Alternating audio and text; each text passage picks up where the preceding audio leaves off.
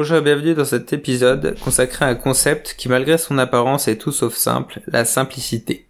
Bienvenue dans Excellence automatisée, c'est Clément et aujourd'hui on va parler de la simplicité. C'est quelque chose auquel j'attache beaucoup d'importance. J'ai écrit et partagé différents contenus sur le sujet il y a quelques temps et aujourd'hui avec l'automatisation j'ai l'impression d'avoir trouvé un outil pour réellement simplifier les choses. Donc qu'est-ce que la simplicité évoque pour vous. Est-ce un état d'esprit, une manière d'aborder la vie ou peut-être une philosophie qui vous guide dans vos actions? Pour beaucoup, la simplicité est souvent perçue comme une vertu, un idéal à atteindre. Pourquoi dans un monde où la complexité semble être la norme, chercher la simplicité? Une anecdote que vous avez sûrement tous déjà rencontrée, vous travaillez sur un sujet, et plus vous travaillez dessus, plus vous avez la tête qui bourdonne, vous retournez toutes les questions à la tête, ça m'arrive assez souvent, et à chaque fois ce que je fais c'est revenir au plus simple l'objectif, comment l'atteindre, et on y va. Et en fait, ça permet d'arrêter de réfléchir trop. On va voir deux points dans ce podcast. Le premier, c'est l'histoire de la simplicité à travers différents personnages de l'histoire qui ont beaucoup œuvré là-dessus. Et le deuxième point, c'est la simplicité dans notre vie quotidienne. Bonjour à tous et bienvenue sur Excellence Automatisée, le podcast qui te donne les clés pour libérer ton potentiel grâce à l'automatisation de nos codes. Je suis Clément et dans chaque épisode, je t'accompagne dans ta quête d'efficacité et de succès. Imagine pouvoir gagner du temps, optimiser tes processus et te concentrer sur l'essentiel, tout ça grâce aux outils no-code. La simplicité comme idéal est profondément enracinée dans l'histoire de l'humanité. Nos ancêtres ont cherché à vivre en harmonie avec la nature, à définir l'essentiel de l'accessoire, à découvrir la sagesse dans la retenue. Les philosophies anciennes telles que le stoïcisme, le taoïsme et le bouddhisme ont élevé la simplicité au rang de vertu. Ces philosophies suggèrent que se détourner des désirs superficiels et des distractions matérielles peut mener à une plus grande paix intérieure et à une vie plus significative. Vous avez peut-être déjà fait ça dans votre euh, vie, faire des rangements, vous jeter des vêtements ou vendre un truc. Euh, moi par exemple, c'était une voiture qu'on avait euh, il y a quelques mois, qu'on a fini par vendre et en fait c'était une libération. Libération de se décharger d'un poids, l'impression de se décharger d'un poids en le vendant donc ça n'a pas été évident de prendre cette décision, mais en attendant, ça a permis de se libérer d'un poids et on est revenu à des choses plus simples, à une voiture plus simple, mais du coup on s'est libéré de quelque chose qui nous prenait la tête. Et en fait, pour moi, la simplicité, ça passe aussi par là.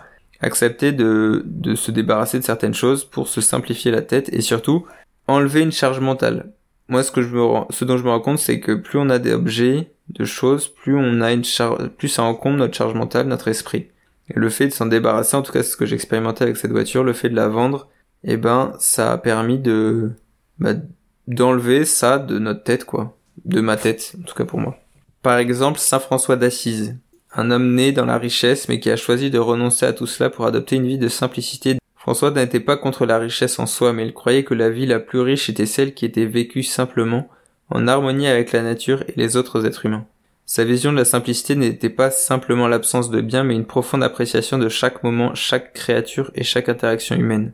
Avoir moins de choses, ça permet de libérer son esprit, comme je le disais juste avant, et ça permet aussi, comme on est moins pris par le matériel dans notre tête, d'être plus présent pour les personnes qui nous entourent. Avançons de quelques siècles, on traverse également l'océan et Henri David Thoreau, au milieu du 19e siècle, a choisi de se retirer de la société pour vivre pendant deux ans dans une cabane qu'il a construite lui-même d'un étang. Pour lui, cette expérience était une exploration de la simplicité. Il voulait vivre de manière délibérée et faire face aux faits essentiels de la vie. Il a écrit un livre sur cette expérience qui est un éloquent plaidoyer pour la simplicité, l'autosuffisance et une vie en harmonie avec la nature. À mesure que l'ère moderne se développe, la simplicité est devenue à la fois un antidote et une réponse à la surconsommation et à l'accélération de la vie. La réaction contre la consommation excessive, la production de masse et la déconnexion de la nature s'est manifesté par un mouvement vers une vie plus simple et authentique où l'essentiel prime sur le superflu. Ça a aussi inspiré le mouvement minimaliste, où avec moins de choses, mais des choses qu'on apprécie, eh ben on, est plus heureux. Mais je pense que le point le plus important dans tout ça, c'est vraiment le côté prise de tête mentale par toutes les choses qu'on peut avoir. Et le fait d'avoir moins, eh ben on peut être plus présent. Je le répète, mais c'est vraiment ça, c'est un peu comme Saint François qui avait plus rien pour le coup et donc du coup il se concentrait vraiment sur les relations avec les gens. Voyons maintenant la simplicité dans la vie quotidienne. Qu'on a vu comment différentes personnes dans le passé ont adopté la simplicité. Voyons maintenant comment cela peut se traduire dans notre vie actuelle. La première chose, ça va être le désencombrement matériel. Comme j'en ai déjà parlé, nous sommes inondés de biens matériels. Est-ce que posséder plus signifie être plus heureux? Moi, je pense pas. Désencombrer suggère le contraire. Se décharger se débarrasser de certaines choses permet de justement de se libérer la de se libérer la tête et donc de pouvoir se concentrer sur les choses qui sont réellement importantes. Marie Kondo le dit, hein, elle nous encourage à garder que les objets qui éveillent la joie. C'est pas toujours évident d'identifier ça, mais en tout cas, des, que des objets utiles, c'est déjà pas mal. En simplifiant nos espaces de vie, nous pouvons créer un environnement plus paisible et propice à la réflexion et à l'appréciation des moments du moment présent. Le deuxième point, c'est le minimalisme numérique. La technologie a apporté d'innombrables avantages à nos vies, mais elle a également apporté une avalanche de distractions. Entre les notifications constantes, les médias sociaux et la sensation d'être toujours connecté, il est facile de se sentir débordé. Le minimalisme numérique prône une utilisation intentionnelle et limitée de la technologie. Cela peut signifier désactiver les notifications inutiles, fixer des limites pour l'utilisation des médias sociaux, ou même programmer des détox numériques régulières. Cal Newport, dans son livre Digital Minimalism, parle de la nécessité de choisir consciemment comment nous engageons notre temps dans le monde numérique afin de préserver notre bien-être mental. Ça pourrait paraître contradictoire avec les autres sujets que j'aborde sur le podcast liés à l'automatisation, nos codes, en fait, c'est complètement lié, c'est que les automatisations peuvent aussi permettre de diminuer le temps qu'on passe sur les écrans. Du fait qu'il y a des tâches qui se font de manière automatique, bah, ça peut nous permettre, ça va nous permettre de libérer du temps pour bah, être avec les personnes, qui, être avec vos collègues, réfléchir à des questions plus euh, plus complexes, réfléchir à des questions de vie plutôt que de se laisser embarquer par la routine et d'être sur des écrans tout le temps le bienfait de routines simples et cohérentes. Ça vous est sûrement déjà arrivé, mais j'ai, moi, à chaque fois que j'ai tenté de faire ça, je me faisais des listes beaucoup trop longues et compliquées, et donc ça tenait pas. Donc à chaque fois, revenir à la simplicité, ça va être quoi? Bah, Ça va être se limiter aux choses qui sont réellement importantes pour nous.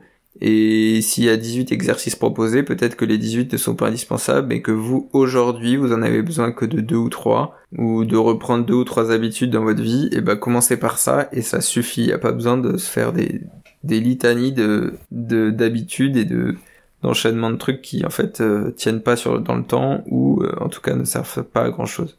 Donc la routine ça semble ennuyeux mais elle peut être incroyablement libératrice.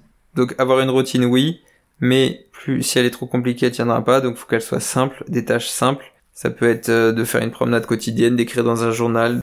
Une habitude que j'ai c'est de fixer le matin trois priorités dans, pour la journée trois priorités de la journée pour, si elles sont réalisées, pouvoir me dire le soir, j'ai réussi ma journée, je suis fier de moi, bravo Clément. En fait, rien que ça, ça permet, bah, au fil du temps, d'avoir des jours, avoir des jours dont on est de plus en plus fier et donc d'être de plus en plus fier de sa vie. Donc comprendre la simplicité dans son contexte historique nous permet de réaliser qu'il ne s'agit pas simplement d'une mode, mais d'une quête universelle et intemporelle. On est parti des Grecs et on est en 2023, donc en fait toute l'humanité est en quête de simplicité depuis toujours parce que on a tendance, en fait, je crois, à se compliquer la vie beaucoup trop et sans sans qu'on en ait réellement besoin, en fait. Je vous invite à réfléchir à ce point et dans quelle mesure pourrait-elle améliorer votre vie au quotidien. C'est un épisode un petit peu différent de ce que je fais euh, dernièrement sur le no-code, l'automatisation, mais c'est un des points qui est très important pour moi, la simplicité, j'en reparlerai sûrement, parce que avec les outils no-code, on peut faire énormément de choses, mais ça peut devenir très vite très compliqué. Et avec la technologie de manière générale, combien d'usines à gaz ont été montées dans des boîtes qui finalement on est empêtré dedans et que l'enlever coûterait tellement trop cher que on reste avec l'usine à gaz et puis on verra plus tard. Le plus tard n'arrive jamais, ça reste une usine à gaz, tout le monde le dit, mais on continue comme ça parce que ça serait, ça coûterait, comme je l'ai dit, beaucoup trop cher de changer. Et du coup, on rajoute des choses par-dessus pour essayer de, corriger le, le tir. En première description, vous retrouverez le lien vers ma newsletter. Abonnez-vous pour recevoir la prochaine. Dites-moi en commentaire si ce sujet-là vous intéresse, je pourrais en reparler et approfondir certains points. Bonne journée et à la prochaine.